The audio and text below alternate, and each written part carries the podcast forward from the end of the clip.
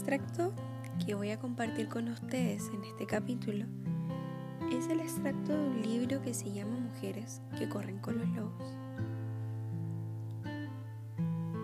Este capítulo corresponde al capítulo 7 y se llama El júbilo del cuerpo, la carne salvaje. Me fascina la forma en que los lobos chocan unos con otros cuando corren y juegan. Los lobos viejos a su manera, los jóvenes a la suya.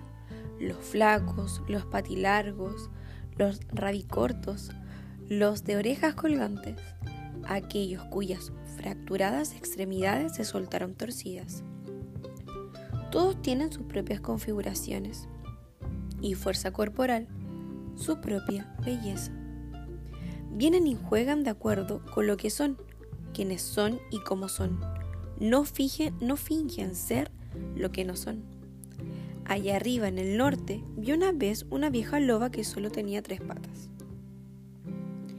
Era la única que podía pasar a través de una grieta donde crecían los arándanos. Otra vez vi a una loba gris agachándose y pegar un brinco tan rápido que por un segundo dejó la imagen de un arco de plata en el aire. Recuerdo a una muy delicada, una recién parida, todavía en el vientre, con el vientre deformado, pisando el musgo del borde del estanque con la gracia de una bailarina. Y sin embargo, a pesar de su belleza y de su capacidad para conservar la fuerza, a las lobas se les habla a veces de la siguiente forma. Estás demasiado hambrienta, tienes unos dientes demasiado afilados, tus apetitos son demasiado interesados. Tal como ocurre con las lobas, a veces se habla a las mujeres como si solo un cierto temperamento, solo un cierto apetito moderado fuera aceptable, a lo cual se añade con harta frecuencia un juicio sobre la bondad o la maldad moral de la mujer, según su tamaño, estatura, andares y forma de que se ajusten o no a un singular y selecto ideal.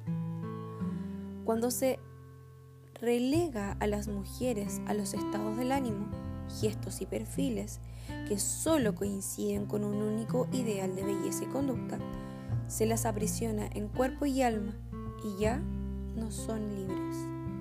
En la psique instintiva, el cuerpo se considera un sensor, una red de información, un mensajero con una mirada de sistemas de comunicación cardiovascular, respiratorio, esquelético, autónomo y también emotivo e intuitivo.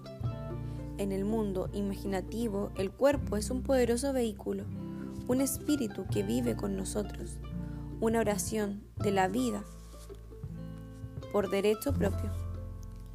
En los cuentos de hadas, el cuerpo personificado en los objetos mágicos que poseen cualidades y poderes sobrehumanos.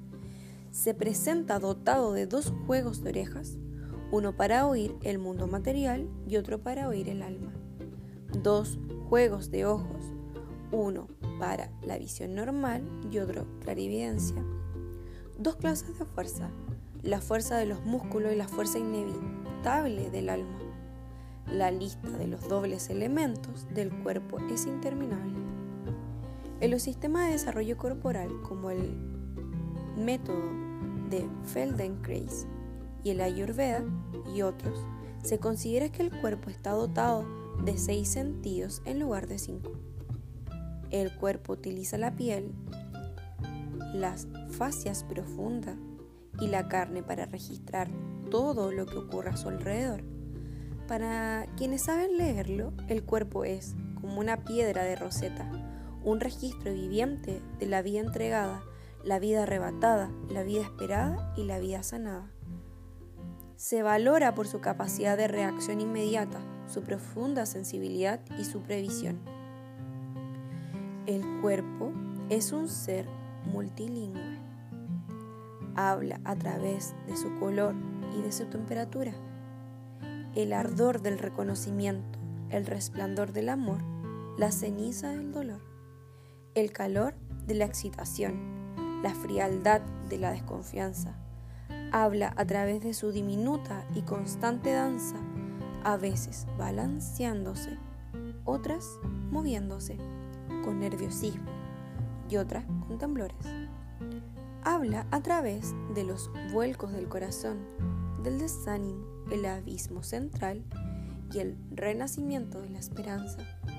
El cuerpo recuerda, los huesos recuerdan, las articulaciones recuerdan y hasta el dedo meñique recuerda.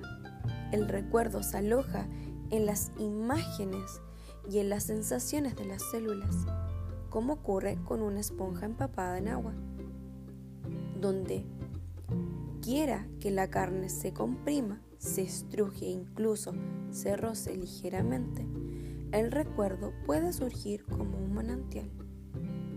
Reducir la belleza y el valor del cuerpo a cualquier cosa que sea inferior a esta magnificencia es obligar al cuerpo a vivir sin espíritu, la forma y la exultación que le corresponden. Ser considerado feo o inaceptable por el hecho de que la propia belleza está al margen de la moda actual hiere profundamente el jubilo natural que es el propio de la naturaleza salvaje. Las mujeres tienen buenos motivos para rechazar los modelos psicológicos y físicos que ofenden al espíritu y cortan la relación con el alma salvaje. Está claro que la naturaleza instintiva de las mujeres valora el cuerpo, el espíritu, mucho más que su vitalidad, capacidad de reacción y resistencia que por cualquier detalle de su aspecto. Lo cual no significa rechazar a la persona o el objeto que es considerado bello por algún segmento de la cultura, sino trazar un círculo más amplio que abarca todas las variedades de belleza, forma y función.